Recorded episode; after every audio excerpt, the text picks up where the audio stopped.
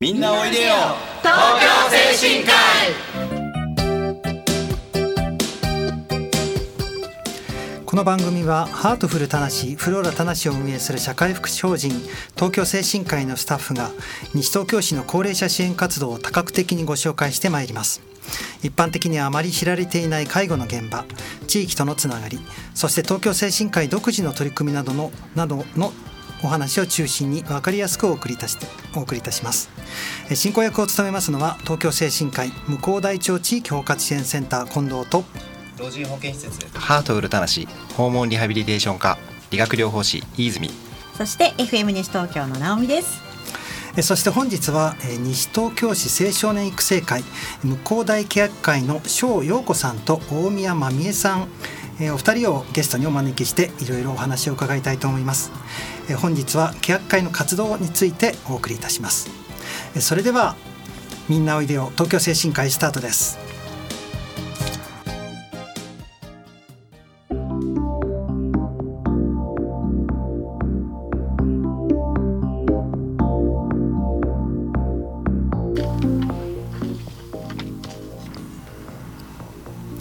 改めまして東京精神科医向こう大町地域包括支援センター近藤です。老人保健施設ハートウルタナシリハビリテーション科理学療法士の飯泉です。FM 西東京の直美です。えそして本日のゲスト西東京市青少年育成会、え向こう大契約会の翔陽子さん、え大宮真美恵さんよろしくお願いいたします。よろしくお願いいたします。えそれではあの今日少しお話を伺ってまいりたいと思うんですけれどもえまず最初に、まあ、欅会の役割とか育成会について少しえお伺いできればと思っております。はい、あのよくあの育成会って何だろう？育成会ってどんな活動をしているんだろうっていうふうにあのご質問があるんですけれども、えー、西東京市内には、えー、18の小学校があります、はい、その小学校区それぞれに、えー、あります地域団体です。であの青少年の健全育成を目的として活動していまして、はい、つまり地域で青少年の育成を支えるというふうにご理解していただければいいかと思います。あのどの地域でも、はい、あの核家族が増えていまして、うん、普段の生活の中であの世代間交流という機会が今ではすごく少なくなってきていますよね。あのそういう意味でも広く言えば、世代を、えー、超えての地域による地域のための,、あの地域活動を行っているというふうに考えていただければと思います。そうですね。まさにじゃあこう地域からこう子どもを育てていくということをまあ目的としているまあ方たちの集まりということですね。そうですね。はい。そのメンバーというのはどのような方がいらっしゃるんですか？えっとそうですね。当時あまああの創立した時点ではあの PTA の OB が中心になって、ええ、あの組織したというふうに聞いておりまして現在でもあのお子さんが在学中の保護者であるとか、あの私のようにもう子どもが、あのもう小学校中学校を卒業した保護者 OB が、あのほぼあの主体となって活動しているという形です。翔さんはどうしてこの向こう大契約会活動を続けようと思ったんですか？そうですね。やはりあの子どもたちがあの本当にまだ小学校中学校の頃はもう学校の私たちは行事に参加するだけで精一杯だったんですけれども、これだけ多くの地域の方が子どもたちにあのお世話になっているんだということがやはり卒業して分かったんですね。で反対にじゃあ今度は私たちが地域に恩返しをするという気持ちを持って、うん、あの活動していきたいなと思いまして、はい、私も欅会の活動に参加するようになりました。大宮さんはいかがですか？はい、私も同じで、あの15年ぐらい前にあの広島の方から西東京の方にはい、あの引っ越してきたんですけれどもまだその時子供が3年生幼稚園8ヶ月っていうちっちゃい子を抱えていたので、ですけどあのなかなかその地域に溶け込めないっていうか学校の行事もそうなんですけど自分たちが小さい時みたいに町内会があるわけでもないし、あのちょっと途方に暮れてるところにそうやってあの。こういう行事事があるよっていうことで、じゃあ行ってみようかって気軽に参加して、そしたら本当いろんなあのお年寄りの方とかあの近所のおじちゃんおばちゃんたちとかが和気あいあいと、あのいろいろやってくださるところに触れてあの子どもたちもすごく楽しく過ごせたので、はい、それで参加するようになって今に至っています。子どもたちのためではありますけれども、そのお母さんたちにとってもすごく役立っているということなんですかね。そうですね。いろんなこうお友達も増えましたし、情報交換の場にもなったので、よかったと思っています。そうですねまさにこうこう世代間の交流っていう話ありましたけれども、まあ、高齢者の方にとってもやはりこう若いあるいはあの子どもたちとの触れ合いの貴重な機会っていうことですかね。どうでしょうあの最近のあの、まあ、具体的な活動で先日12月の2日に餅つき大会と避難訓練、え、行われてまいりましたけどその辺のお話少しお伺いしたいと思うんですけれどもよろしいですか？はい、えーと、と12月2日の日曜日にあの恒例のお餅つき大会を行いました、はい、これあの避難所訓練と同時開催ということでえーでね、あの育成会の方では毎年お餅つき大会の方を主に、はい、あのやらせていただいていてあのこれはあのふれあい会さん親父の会、うん、あのリトルライオンズのお父さんたちあと向小4中の PTA の保護者の方たち、はい、あと子どもボランティアのメンバーで、あの和気あいあいとやらせていただいてるんですけども、あの当日はあのお餅の券を700食。700食、はい。はい、しました。であとはあのそれに伴うボランティアが130人40人ぐらいいらっしゃいましてその700とは別にそれぐらいの数のお餅をついていただいてあの配ることができましたね。あの実際にその時間に作るっていうことですよね。そう。そうですね。そうですね。も餅つきのね、あの様子も見見ながら、その餅を食べ、で避難訓練にも参加していただくっていう。親父の会のお父さん、はい、それからあのリトルライオンズの,、あのお父様方、はい、それから学童の若い先生方もお呼びしたので、はい、今年はやっぱりそういう姿を子どもたちも見て、ね、子どもたちも本当に飛び込みでついていいんだよっていうふうに、あのお誘いもしているので、子どもたちもつくことができます。700食ってどれぐらいのこえー、と実はですね。もち米が80キロなんです。それを前日の晩に、あの欅会の3人、えー、4人のメンバーで米もち米をと研ぎに行くんです。あのポリバケツ3杯分。ああすごい量ですよね。一晩置いて次の朝からつき始めるっていう形になります。あじゃあある程度もうできたものでで現場でも皆さんこういやいやもち米をも最初から蒸す洗ったもち米蒸すところから蒸すところからです。あもうその風景もみんなで見ながら。今想像しました。こう皆さんでこう打つ姿を。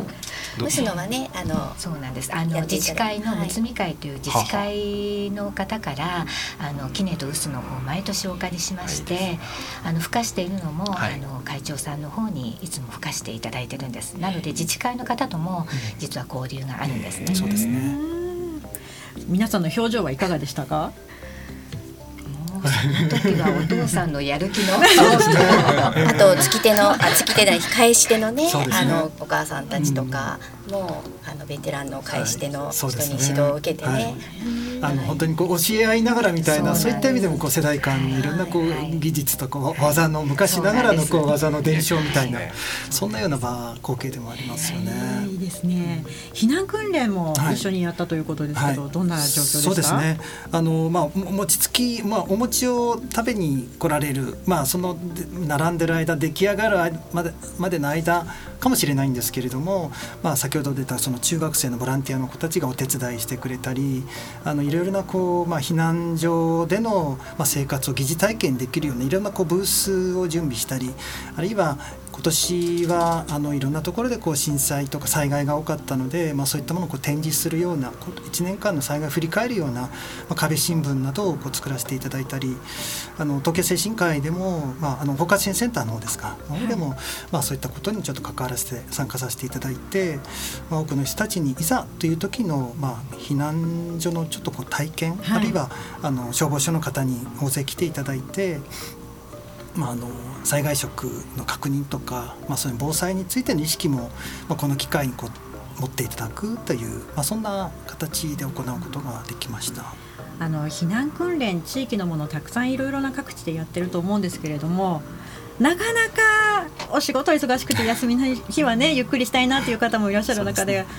お餅が食べられるというと、足向く方も多いかもしれませんよね。そうですね、やはりあのお餅も、まあ、もらえてあのやはりあの突き上がるまでにあの丸めもしますので、はい、時間があるんですね、なのでそんなあの空き時間に皆さんどうぞ、あの体験してみてくださいねっていうこともあの声かけをしています。一つのいいきっかけになりますね。そうですね、はい、地域の交流であり、まあ、災害については知る機会になるっていうことですね。はい。さあそれではここで一曲音楽をお届けしていきたいと思います。え今日は翔さんのリクエストということでいただいております。リトルグリーンモンスターのリングリングリング。さあみんなで体いい体操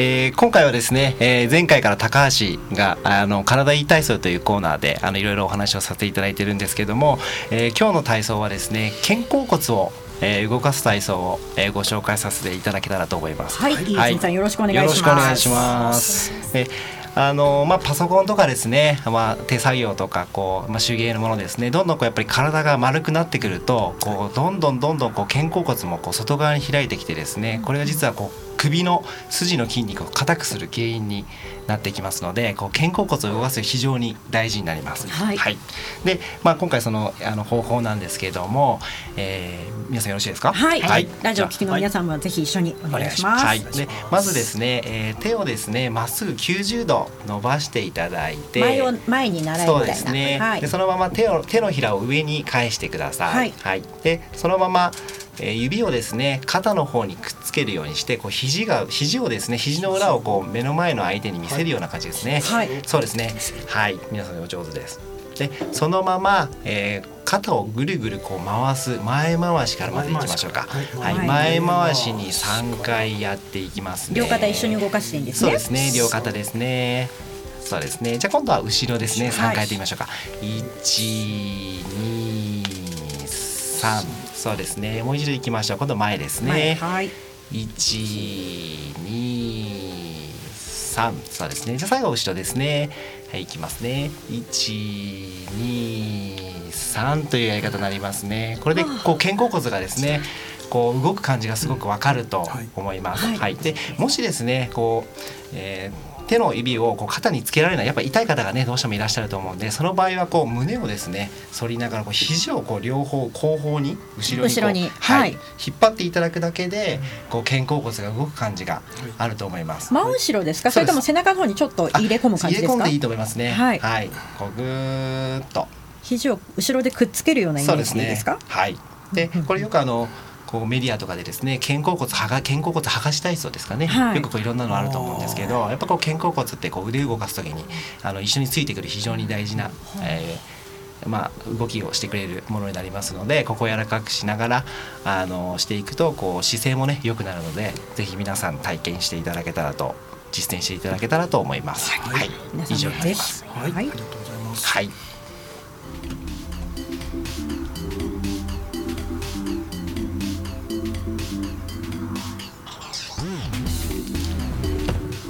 この番組はハートフルたなしフローラたなしを運営する社会福祉法人東京精神科医のスタッフが西東京市の高齢者支援活動を多角的にご紹介してまいります。一般にはあまり知られていない介護の現場地域とのつながりそして東京精神科医独自の取り組みなどのお話を中心に分かりやすくお送りしてまいります。進行役を務めますのは老人保健施設ハートフルたなしリハビリテーション科理学療法士飯泉と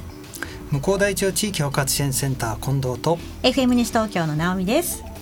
後半も引き続き西東京市青少年育成会向こう大欅会の翔陽子さん大宮真美恵さんを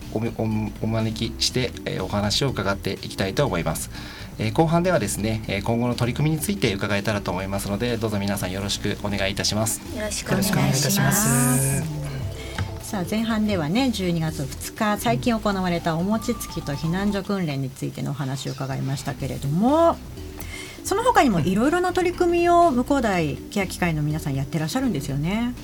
はい、えー、っと今後の活動予定としてはあの3月の17日日曜日に、うんね、はい、地域の音楽会ということであの開催を予定しております。はい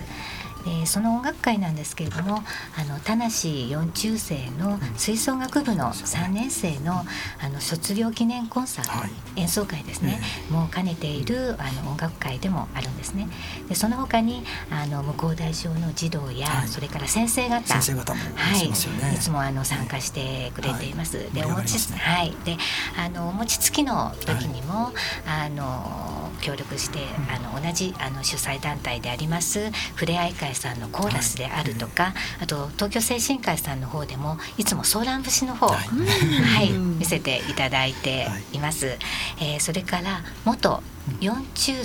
のあの先生方ですね。今も四中にはいらっしゃらないんですけれども、はい、元四中の先生方の四中バンド、はい、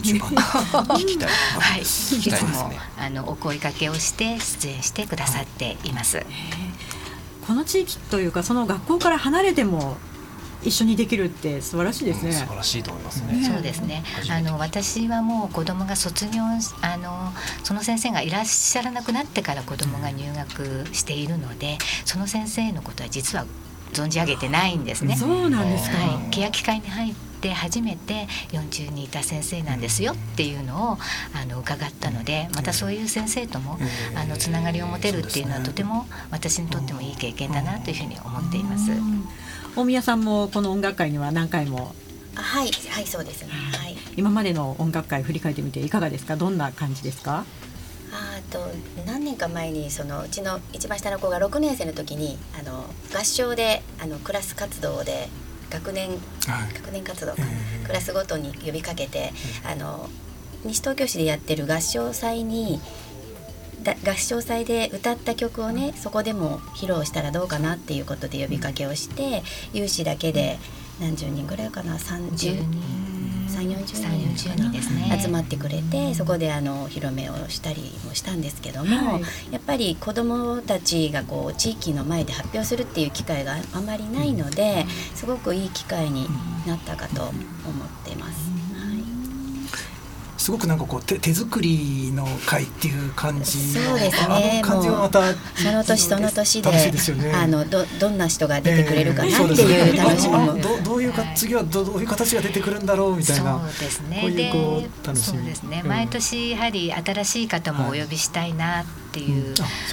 えてまして、あの今年も、あのちょっと2つグループほどお声かけをしまして、はい、あのちょっとあのオカリナを吹いてくださるグループであるとか、あとご夫婦で今のところちょっとご夫婦で奥様がフルートを、はい、はい、されている方であのご主人の方があの、まあ、ギター一本であの歌ってくださるっていうあの方も今お誘いしていますので、また楽しみだなと思っています。あの精神科医の皆さんにとってもこの音楽会っていうのはすごく大きなイベントの一つではないですか、はい。はい、そうですね。あの交流っていうこととあのやはり先ほども餅つきの時も同じでしたけれどもやはりこう世代間の交流入居されているあの高齢者の方たちあるいは地域の高齢者の方たちとあとあの地域のあの子どもたちあるいはお父さんお母さん方たちとの交流ということであの本当にこう地域のつながりを感じる貴重な機会なんじゃないかなというふうに思ってます。向こう大ケア機会の皆さんはあのイベントのほかにはどんな活動をされていたりするんですか？そうですね、うん、あのピーポくんの、はい、あの警視庁の,、はい、はい、あの活動の方もあの PTA さんと一緒に、あの関わらせていただいています。そのあたりあの大宮さんの方にずっとあの お任せしているので大宮さんの方からお話を、はい、どんな活動をピーポくんと？あ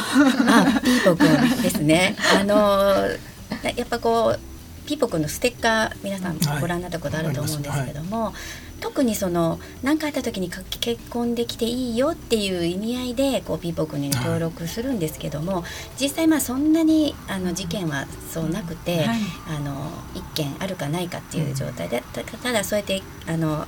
ポスターを貼ることによって地域の目がしっかりしているよっていうことで犯罪の抑止力につながることを主にあのまあピーポくんのお家になってくださいっていうことをさりげなく啓蒙している状況ですかね。お願いするにあたっていろいろな反応があると思うんですけれども、はい、どんな反応がありますか、まあお願いするとやっぱそんな急に駆け込まれてもとか まあもちろん最初はね、はい、はい、なのでまあでも貼っていただくだけで、あの安心なあのまちづくりができますのでっていうことで差し支えなかったらっていうことでお店屋さんとかあの整骨院とかお願いするともう快く引き受けてくださるのであのそういう数が一件でも増えていけばいいかなと思ってます。あのお二人とも PTA のまあとか子どもたちが卒業した後も続けていてでそういう地域の目っていうものの重要性というのは今どのように考えてますか？そうですね。やはり今ちあの子どもたちを取り巻く環境ってもう私たちが育った時よりもだいぶ変わってきていますよね。はい、でやはりあのどうしてもその前あの前半でもあの言ったんですけれども核家族化が進んでどうしても家庭だけでは解決できない問題っていうのがやっぱり増えてきているんですよね。でやはりそういう中で地域のやはり力っていうのはやはりとても子どもたちにとってもあの助けになるのかなっていうふうに思っています。今後向こう大ケア機会興味を持った方がいらっしゃったとしたらどのように皆さんにコンタクトすればよろしいですか？そうですね。あの先月あのゲスト出演されたあの向田小学校のあの山形校長先生が地域との活動を、あの紹介されている中で子どもたちがこの地域で育ったっていう気持ちを感じていれば一度は社会に出て地域を離れたとしてもまたこの向こう台の地域に帰ってくるよねっていうお話をされたんですね。はい、でやはりあそうだな。やっぱりそういう気持ちが思っていれば子どもたちはまたここに戻ってきてまたここで家庭を持ってまた子どもたちを育てていくそういうあの過程をやはり地域の目として私たちも見守ってあのいけたらなというふうに思っています。やっぱり学校を含むあのその地域を支えていく活動として、あのもし入ってきてくださる方には一緒にそういう活動に参加してもらえたらなっていうふうに思っています。じゃあ気になる方、興味を持った方はあの3月17日日曜日に行われる音楽会でお声がけいただいても大丈夫ですか？はい、はい、ぜひあの私たちも準備にバタバタしてると思います。もう本当に動き回ってると思うんですけれども ぜひあの声をかけていただければきちんとあの育成会の活動としてというところからご説明をさせていただきたいと思っています。いやいろいろなお話を伺ってまいりましたけれども飯泉さん、はい、体いい体操だけじゃないですよ。いやいやいや もういろいろその地域とのつながりというところでのその環境づくりとかですねその老若男女も問わずこう集まってるっていうそのもう西東京市の地域性っていうんですかねすごくがあの感銘を受けて今しみじみ聞いていました。はい。はい、近藤さんはケア機会向田ケア機会の皆さんとのつながり、はい、そうですね。あのまあ先ほどの餅つき大会とかあのあるいはその避難所でのあの委員にも入っていただいているので、まあこれから地域をあの本当にこうまあ世代を超えた活動それからこの地域を耕していくっていう意味で一緒にまたあのいろんな活動を行っていければいいかなというふうに思ってます。では最後にあの今日のゲスト大宮さんそして翔さんに一言ずつメッセージいただきましょうかね。じゃあどうしましょう？翔さんからいきますか？大宮さんからいきますか？どうしましょう。二人で見合ってますね 翔さんからいきましょうか、はい、あのなかなかあの育成会の活動って本当にわからないよっていうあの保護者の方からのお声もすごくあるんですね。でやはりこういう機会を今回あの与えてあのくださって本当に感謝しています。やはり私たちの活動ってやっぱり見えにくいんだなっていうのもやっぱり反省点でもありますのでこれからはやはり広報という意味でももっと地域に私たちもあのアピールしていくことも必要だなと思いますしやはり地域にはいろんな方がいらっしゃいますので、老若男女。皆さんと一緒にあの地域を盛り上げてそして子どもたちをそれと一緒に守って支えていけたらなというふうに思っています。大宮さんはいかがですか？はいあのとにかく負担に思わずに自分が楽しみながらできる活動であったらいいなと思っているので、あの興味のある方はあの怖いなとか面倒くさいなとか そんな思わないであのできることをできるだけであの一緒にやっていけたらいいなと思ってます。はい、ありがとうございます。さあそろそろお時間となりました。はい、えー、以上今回は向こう大欅会についてお話しいたしました、えー、今回も盛りだくさんでお送りいたしましたけれども、えー、東京精神科医の西東京市の活動を少しでもご理解いただければ嬉しいです。今夜7時から再放送もお聞きください。また番組を放送終了後インターネットのポッドキャストからも配信しております。各検索サイトから FM 西東京または東京精神科医で検索してみてください。次回来月の第2月曜日ものこの時間もどうぞお楽しみください。ここまでの進行役は東京精神科医向こう大町地域包括支援センターの近藤と老人保健施設ハートフルたなしリハビリテーション科理学療法士飯泉。そして FM 西東京の直美でお送りしました。ゲストの翔さん大宮さんどうもありがとうございました。ありがとうございましたさあそして12月の放送今日ということで今年も1年間皆さんどうもありがとうございました、はい、ありがとうございました。少し早いかもしれないですけれども来年の東京精神科医の活動もぜひ皆さんご期待ください。それでは次回もせーの。みんなおいでよ。東京精神科医